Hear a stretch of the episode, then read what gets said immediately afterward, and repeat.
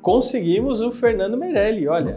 Como? incrível Você, onde que, você achou ele? Cara, eu comecei também a perguntar pro pessoal, Aham. e aí o, é, o Paulo Contier, Uhum. é, que veio aqui, né, participou também, ele conhece a Cissa Meirelles, que é casada com o Paulo Contier, oh, Com o Fernando Meirelles. o Fernando É o Meirelles. contrário, tudo bem. É o contrário. Com o Fernando Meirelles, e que inclusive fez a passarinha, né, no Castelo Ratimbum.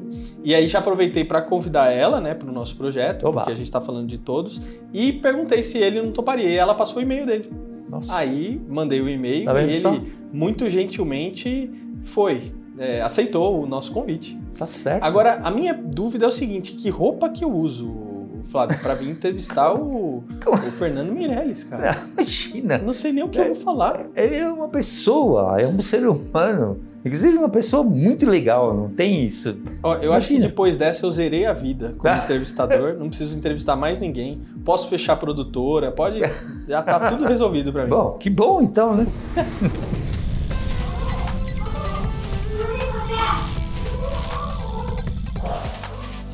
Alô, alô, Planeta Terra chamando. E olha, quem tá fora do planeta Terra hoje nesse bate-papo sou eu. Eu não sei se eu tô flutuando se eu tô sentindo o peso da gravidade com esse peso dessa entrevista tão importante, desse bate-papo tão importante que a gente vai fazer aqui hoje. E olha, eu tô com quem? Só para vocês entenderem um pouquinho.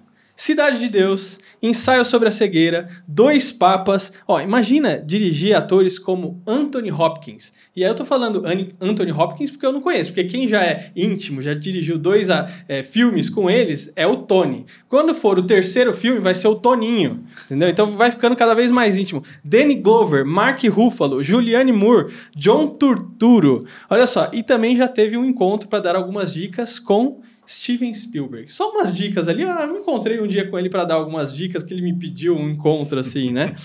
É, e não só ele também, né? Bom, mas você já, eu acho que você já entendeu com quem que eu tô falando. Mas eu também tô falando com outra pessoa aqui com currículo muito grande. Revistinha, Catavento, Ratimbum, Mundo da Lua, Castelo Ratimbum, Ilha Ratimbum, Sai de Baixo, TV Xuxa. Ó, já trabalhou com Marisa Hort, Man, Antônio Fagundes, Denise Fraga, Laura Cardoso, Jean Francesco Guarnieri, Cal Hamburger e Fernando Meirelles. Eu tô com os dois aqui, Fernando Meirelles e Flávio de Souza. E eu tô Gente, aqui com dois Fernandos. Pois é. Eu, o Flávio e o Fernando. Gente, obrigado por vocês terem vindo aqui. E olha, vocês não se encontram faz tempo, hein? Os 30 anos. É, pelo menos. Só mais. 30 anos. Eu acho que por aí. Ó, Você sabe quando eu falei pro Flávio, né? Eu falei, ô Flávio, conseguiu o contato do, do Fernando, ele aceitou o nosso convite, né? Pra participar da nossa série e tal. Aí ele falou assim: nossa, ele continua sendo o mesmo cara legal de sempre. Eu, talvez não. É, porque tá 30 anos sem me ver, por isso que eu falo assim. Aparentemente. Aparentemente. Olha, agora como é que foi é, o, o negócio do Ratimbum, né, Fernando? Porque assim, você na época você já tinha, já, fa- já tinha muito contato com a publicidade, já estava envolvido nesse meio. Por que, que você aceitou fazer o Ratimbum? Eu estava fazendo, enfim, por causa de publicidade, eu fazia um negócio para a Folha de São Paulo. A Folha de São Paulo tinha um programinha diário de três minutos que entrava à noite na Globo e chamava Rede Folha. E meio nesse mundo da publicidade, eu, fui, eu fazia esse negócio. Fiquei alguns meses fazendo isso todo dia e a gente fazia esse troço na TV Cultura. E era cheio de truque, de coisa que andava tal. E daí Roberto de Oliveira, que era o, diretor da TV Cultura na época, falou: como é que se, se faz essa coisa tão sofisticada, cheio. A gente, com que equipamento você fala? Eu faço com o seu aqui, eu trabalho na cultura, mas a gente faz isso, faz isso. Ficou impressionado e nessa época tava, tinha essa ideia de fazer o Ratimbum. Aí ele me convidou: você não quer fazer esse programa infantil? Não, porque você sabe usar os equipamentos aqui. Então, acho que ele me chamou para usar equipamentos da cultura. Mas você começou antes de mim, né? Eu acho que eu entrei depois, né? Catavento e SOS Português. Que era- foi antes da, do Ratimbum. Foi. O Revistinha, eu acho que também. Mas co- como é que vocês se conheceram? Como é que foi o negócio? Foi assim, Flávio, tá aqui o seu diretor, diretor, tá aqui o seu roteirista. Foi mais ou menos isso? Tra- Agora A criem. ideia, na verdade, o- é, o Ratimbum foi um convite do. O Sesc pediu para a TV Cultura criar um programa que pudesse fazer um pouco papel de pré-escola. Sesc ou SESI? A Césia. Sesc. Papel de pré-escola para crianças que não tinham pré-escola. Enfim, hoje é, é mais comum, mas acho que nem tinha tanto. Assim, criança que fica em casa a manhã inteira porque os pais trabalham. Então tinha todo o conteúdo de pré-escola. Falou, vamos fazer um programa que é uma pré-escola, na verdade. E, então foi uma encomenda e os caras deram dinheiro para a TV Cultura e contrataram o Flávio. Me contrataram e aqui estamos. Como é que foi o processo criativo de vocês dois?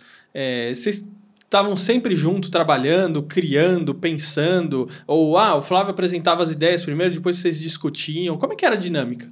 É, na verdade, tinha outras pessoas, né? O Paulo Morelli estava também. No começo estava? Eu acho que sim.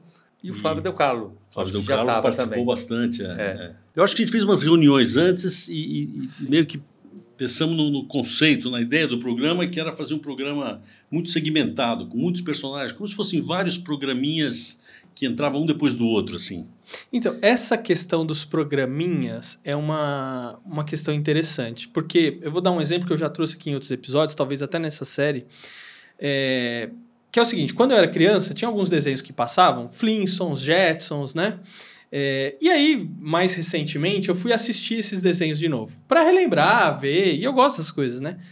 E aí eu não consegui assistir. Eu falei, meu, é muito lento é devagar, o negócio não acontece, né? Por quê? Porque a dinâmica de desenho animado, claro, como todas as outras coisas, como filme, websérie, tudo mudou muito, né? Ou uma outra dinâmica.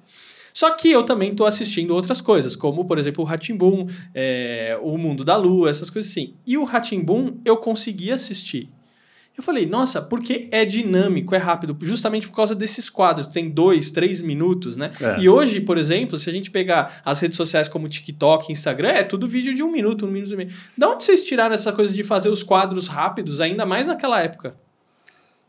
Bom, é, na verdade, para mim, o Ratimbum é um, um, primo rico do Catavento, né? É. O Catavento já era isso. Já era Já era de pedacinhos. É. Inclusive porque tinha uma coisa de, de reaproveitar coisa. Então, tinha coisa que ia sendo repetida, assim.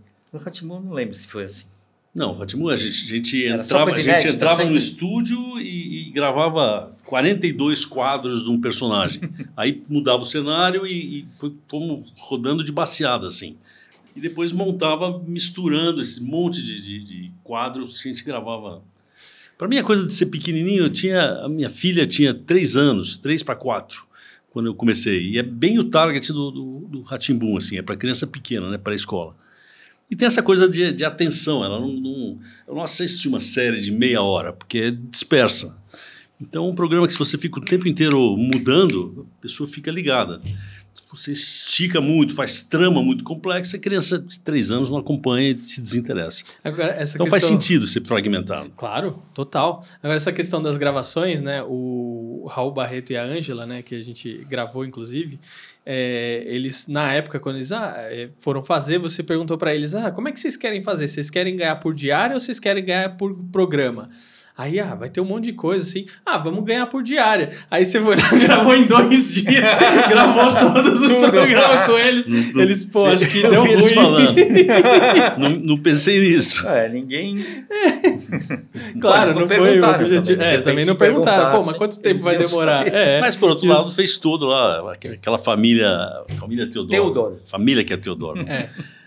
Fizemos, fizemos mesmo quatro, cinco dias.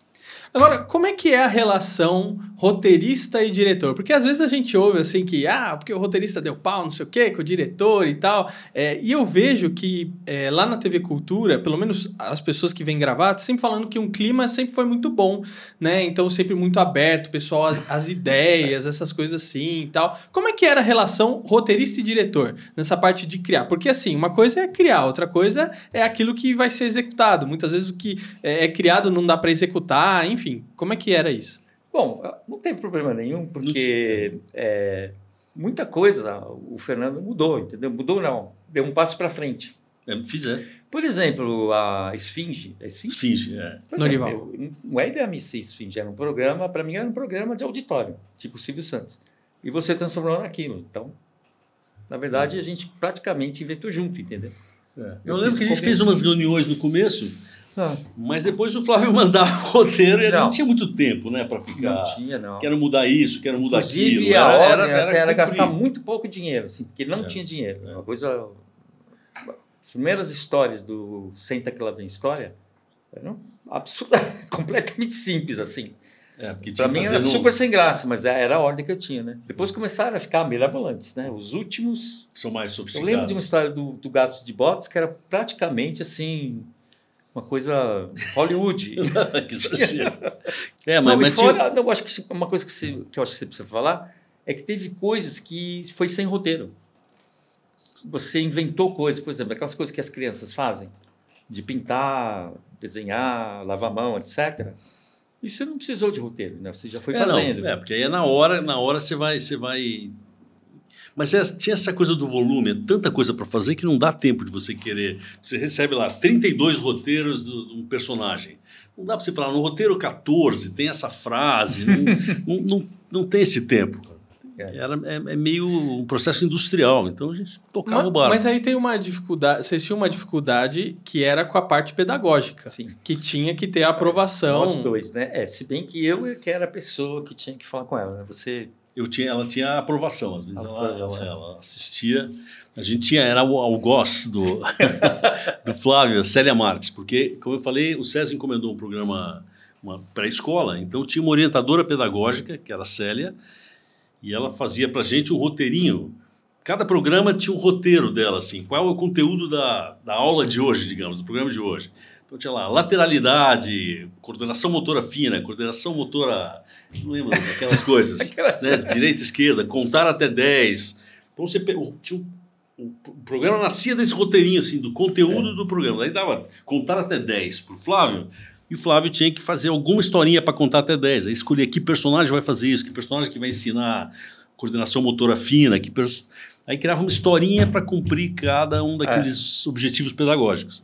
Inclusive alguns que era impossível de fazer, porque direita e esquerda, a televisão é o contrário, né? Que nem espelho. Ah, tinha que fazer de que tinha umas costas. coisas assim, direita, que- esquerda. Eu tentava falar para ela, acho que não precisa isso. Não, isso tá aqui. Não. Tinha que fazer tudo.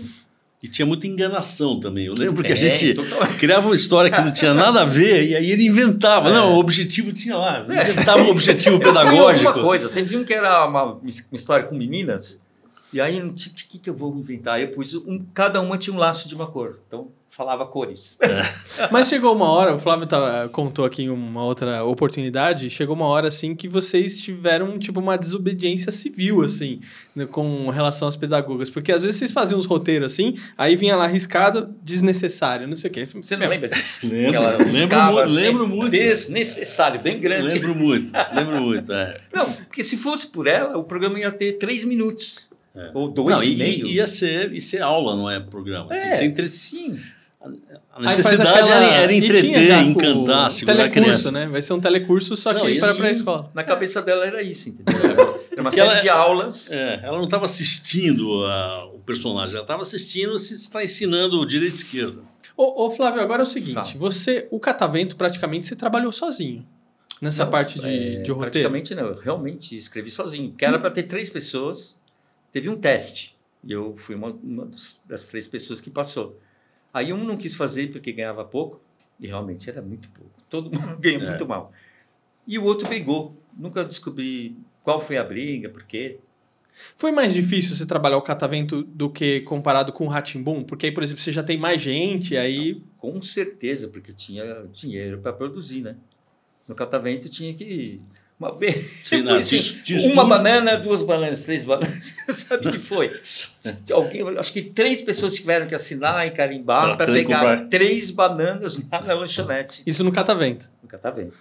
A liberdade ajudou no processo criativo de vocês? Porque tirando essa parte pedagógica, vocês testaram muita coisa. Sim. E se, meu, ah, não sei, vamos fazer, vamos ver e tal. E eu vejo que é, os atores falavam assim, meu, a gente tinha muita liberdade para criar, para fazer, eles aceitavam as ideias e tal. Isso ajuda, porque é, normalmente, pelo menos a visão que eu tenho, às vezes você vai em outras emissoras, você não tem tanta liberdade assim. É muito mais concorrência, você tem às vezes um prazo muito mais apertado do que às vezes vocês talvez tinham na cultura, que vocês tinham prazos, mas ainda tinha um pouco de, de folga, tinha Não, recurso, como é que era? é, foi, uma, foi uma pauleira, cara. Eu lembro que eu acho que eu fiquei um ano e meio. Não sei se eu tive algum fim de semana. Férias, certamente não, assim, mas filmava até sábado, uma trabalheiro o dia inteiro. Porque eu gravava um pouquinho, né, eu sempre tinha algumas, alguns quadros que eu fazia. Eu sempre começava os quadros, depois chamava outro diretor. Mas aí eu tinha que fazer os meus quadros e tinha que assistir. eu fui convidando outros diretores amigos. E, então eu tinha que assistir o que cada um estava fazendo também. Enfim, era um, foi uma carga de pesada assim. E para mim foi praticamente a mesma coisa. Porque eu também escrevi os primeiros de cada personagem. Dava depois cara, eu tinha né? que ler, uma coisa chatíssima, que depois eu me acostumei, né? A ter dois subalternos, entre É, aspas. Mas era isso mesmo, você tinha É. que revisar. Eu tinha que, eu era o chefe, digamos assim, né? Da redação. O que, que vocês mais aprenderam nessa época que vocês fizeram Ratimbum? Que ficou pra vocês assim? Acho que do- do- da minha parte é a coisa de, de você ter que dar solução. Você não pode, nunca tinha feito televisão assim, com esse volume de, de- que você tem que entregar por dia. Então acho que eu aprendi a, a ficar feliz quando está mal feito.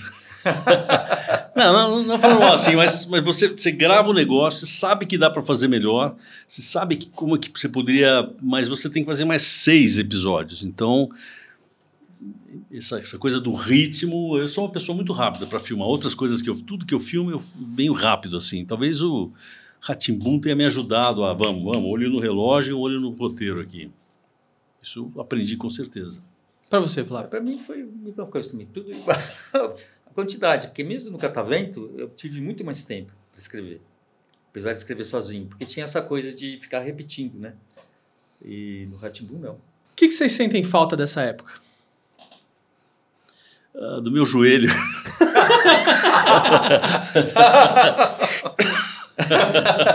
É, também eu sinto falta da minha próstata jovem. Era muito bom.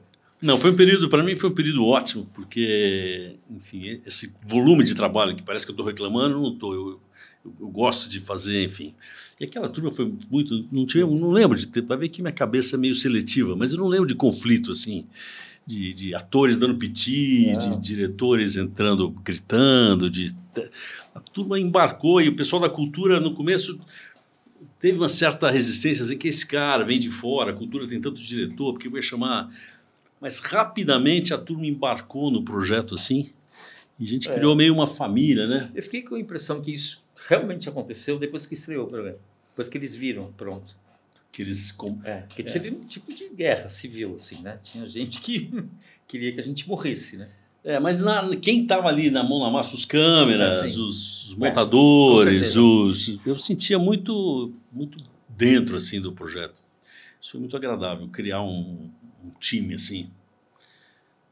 E quem reclamava, eu acho que eu não, não percebi. Por que, ó, por que, que vocês acham que não tem mais programas como esses da cultura que tinham naquela época? Ratimbum, Gloob Gloob, Mundo da Lua, não tem mais. Isso não tem, não tem nada sendo produzido, não tem nada igual. Então, assim, né, não querendo ser nostálgico, porque eu não sou pessoa que. é, eu gosto das, da tecnologia, da novidade e tudo mais, né? Não sou o cara que, ah, que saudade de mandar um fax, né? Não é isso. Mas.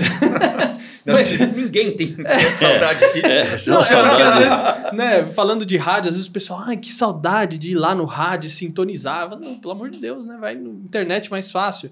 É, mas tem coisa que não tem mais. Né? E não tem uma preocupação de querer fazer uma coisa boa, uma coisa bacana. Então, por exemplo, na época, você podia deixar os filhos lá assistindo a cultura tranquilamente, você sabe que não ia ter problema. Hoje em dia, você tem que assistir um programa para ver se está adequado para o seu filho, por mais que tenha uma a classificação, entendeu? Não, tem, Ou tem, então- tem muito programa e filme bacana, mas Sim. realmente tem muita, muita porcaria. É, você tem que acho que neto, uma você tem que fazer uma seleção mesmo. É, mas eu acho que tinha uma preocupação de ter um negócio que era educativo, mas que era legal. Porque às vezes as coisas educativas são muito chatas.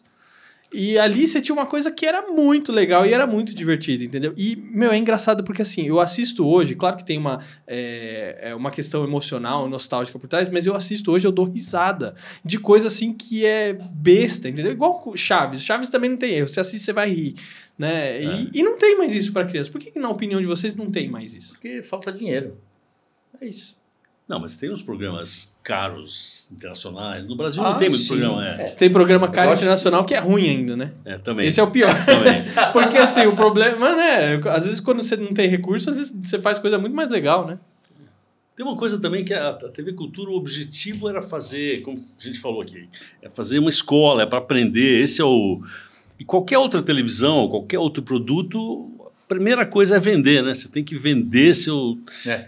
Então, o, o mercado é o, é o, principal objetivo. E se você conseguir fazer uma coisa para mercado que tenha uma, que seja educativo, que seja melhor, mas o, o, objetivo de você fazer um projeto é você conseguir vender aquilo, colocar no.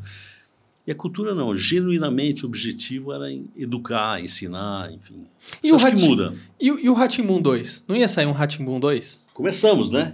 Você começou. Não, eu é, comecei é, você, com é. Cal, né? Porque é. era para ter todas as pessoas que participaram da, da criação do Ratimbum. Eu fiz algumas reuniões, fiz as primeiras, aí ah, abandonei. É? Ah, tá, né? Quando eu entrei já. Já estava o cão? Já. Não, eles me chamaram para fazer as primeiras reuniões do que viria a ser o castelo, assim.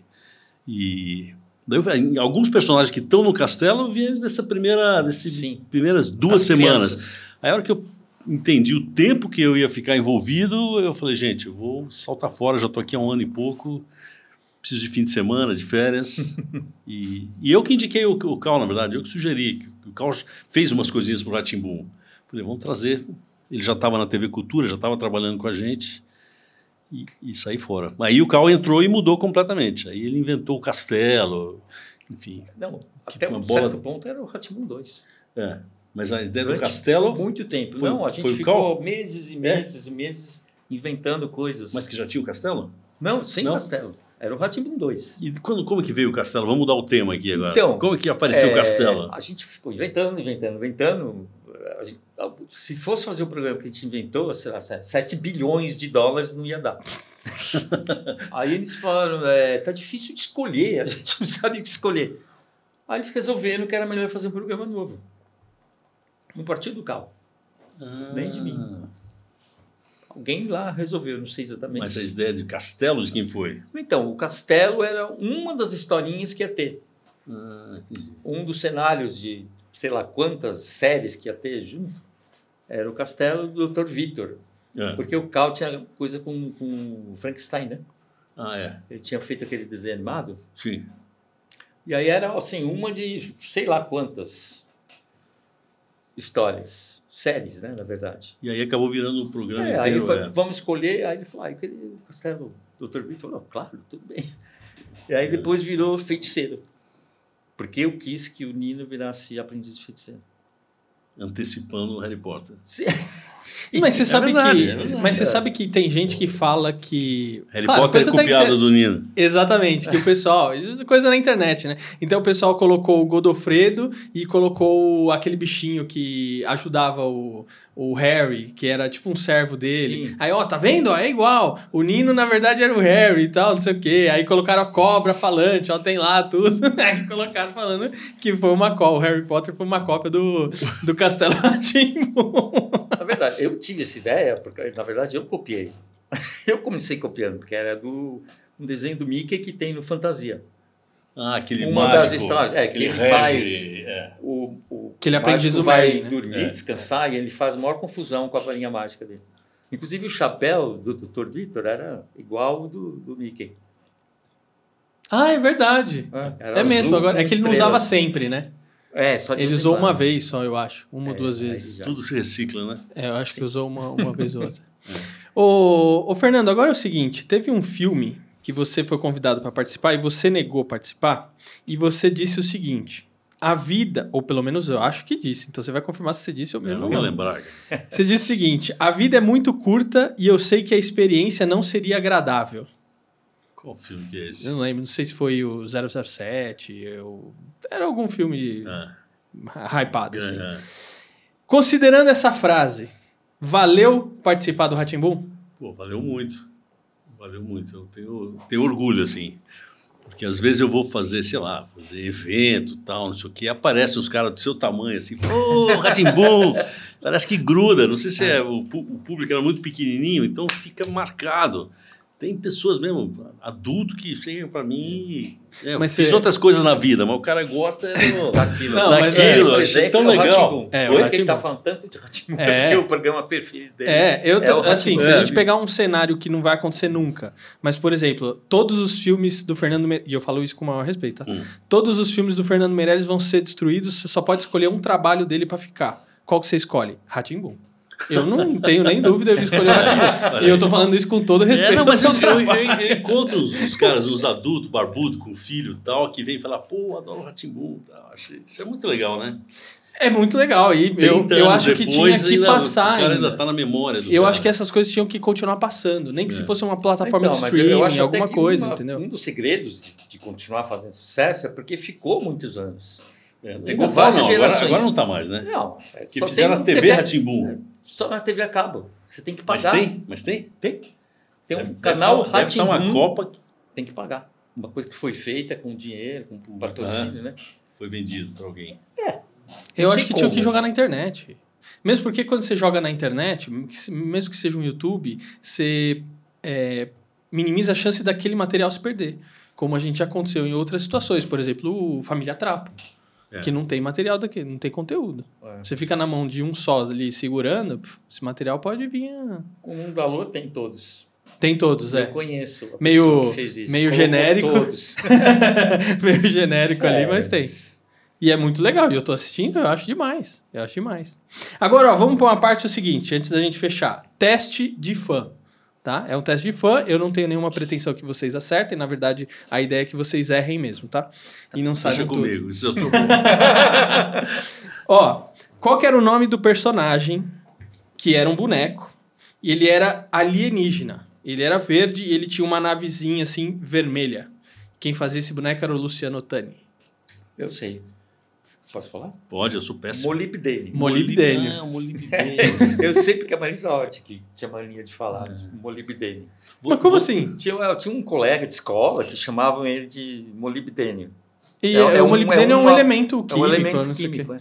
Ah, tava pensando, é, o Tíbio e o Peroni, como é que chama o outro? O- que era você e o, você e o O Henrique. Henrique. O Henrique É. Strota. Qual, qual, qual era o é, Tíbio, né? Tibi e Peroni. Tíbio e Peroni. É. É, eu tava pensando neles. Né? Daí já é do castelo, né? Molibdênio, é. Ó, vamos lá. Quantos episódios tiveram Ratimbum? 89. Por aí. Ó, segundo o Wikipedia, você quer chutar? Não, não. Ele tem a Segu- menor ideia. Segundo o Wikipedia, e saiu uma outra matéria num outro artigo, são 192 episódios. 192? É possível?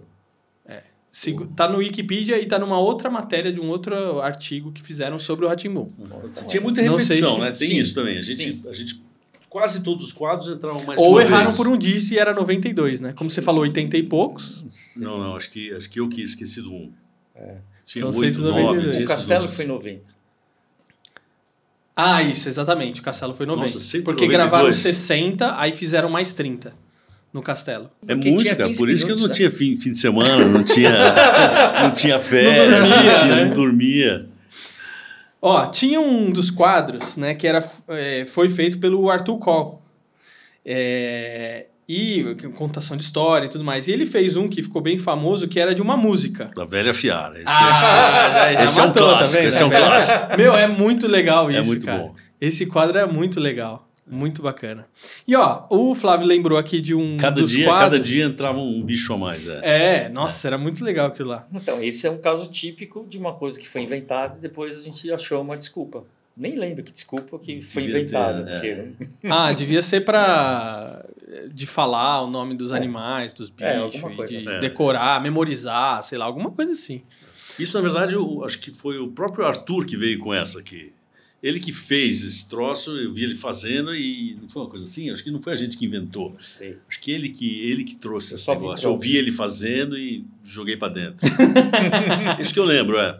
Ó, agora o Flávio lembrou de uma coisa importante, daqueles quadros que vocês fizeram, do- das crianças pintando e tocava uma musiquinha. Meu, eu sempre lembro daquela música, é mó legal, e as crianças pintando. E não tem nada, não tem fala, não tem nada, só as crianças pintando. Então o que, que vocês vão fazer agora? Vocês vão fazer um desenho, que é um desenho que vai estar no livro. Topam? Vamos, Sim. Tem- agora aqui? Agora, mas a gente não vai filmar. Tá então, o pessoal que quiser acompanhar o desenho vai ter que ver o livro e acompanhar o nosso site terrachamando.com.br. Tem muita mais coisa bacana e vamos pro próximo episódio. Fernando, obrigado por você ter vindo. Foi muito, obrigado legal. pelo convite. Ótimo. Review Flávio. E Flávio presencialmente, Sim, que é- sim. antes ele estava fazendo as perguntas tudo remoto pro pessoal, né? Hoje ao vivo e a Ao cores. vivo e a cores. Joia. Obrigado, gente. Muito obrigado. Espero que você tenha gostado. Não esquece aí de deixar o like, o seu comentário, se inscrever no canal, compartilhar e acessar o site terrachamando.com.br. Eu vejo você no próximo episódio. Tchau, tchau, gente. Tchau. Valeu, valeu, valeu.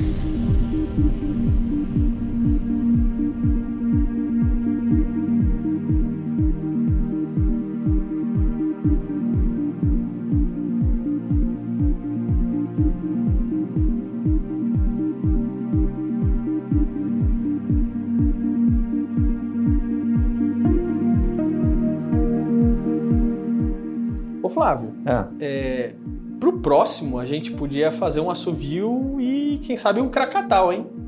E pedir uma pizza. Pizza, gosto de pizza. Boa.